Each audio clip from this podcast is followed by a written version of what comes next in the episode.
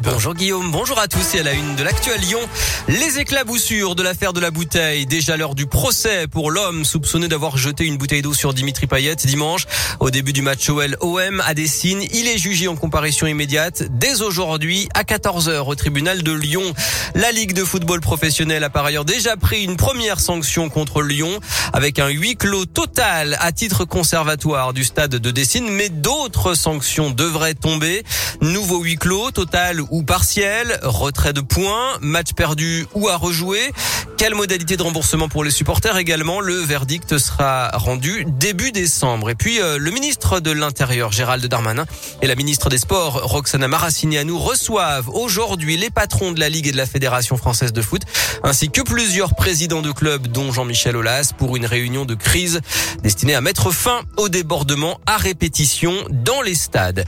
Gérald Darmanin et Roxana Maracineanu cas contact de Jean Castex mais testé négatif au Covid. Le Premier ministre, lui, est positif avec de légers symptômes. Il a dû s'isoler. À propos du Covid, justement, une campagne de vaccination a lieu aujourd'hui dans les locaux de Lyon 3. C'est sans rendez-vous pour les étudiants et les personnels de la fac de 9h à 14h à la manufacture des tabacs. Et puis une campagne de dépistage, cette fois, est organisée par l'Agence régionale de santé aujourd'hui à Porte des Pierres Dorées dans le Beaujolais, là où un cluster a été détecté euh, la semaine dernière, une soixantaine de cas suite à une fête à Pouilly-le-Monial.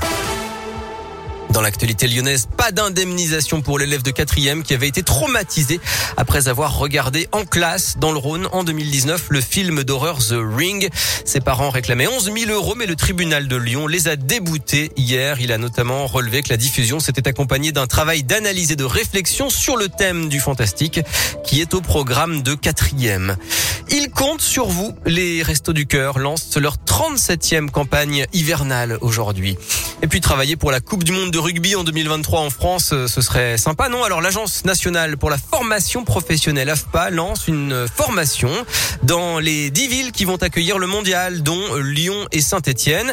Elle s'adresse à des femmes et des hommes de 18 à 30 ans. À Lyon, 20 places sont ouvertes et 12 restent à pourvoir. Une session de recrutement a d'ailleurs lieu demain à Vénissieux. Ces contrats en apprentissage sont rémunérés jusqu'à novembre 2023.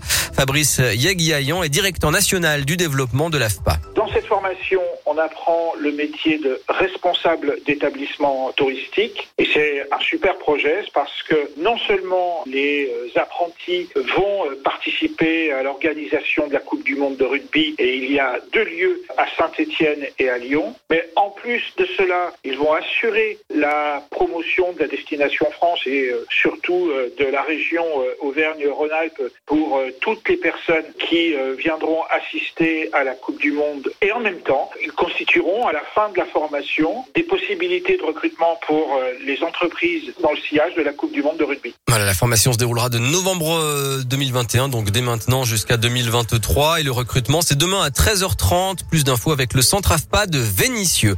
Et puis enfin, la France brille aux États-Unis. La saison 4 de la série française 10% a été primée hier aux Emmy Awards. Et puis le chef lyonnais Daniel Boulu, lui, a été sacré hier meilleur restaurateur du monde pour son restaurant Daniel à New York par l'association Les Grandes Tables du Monde.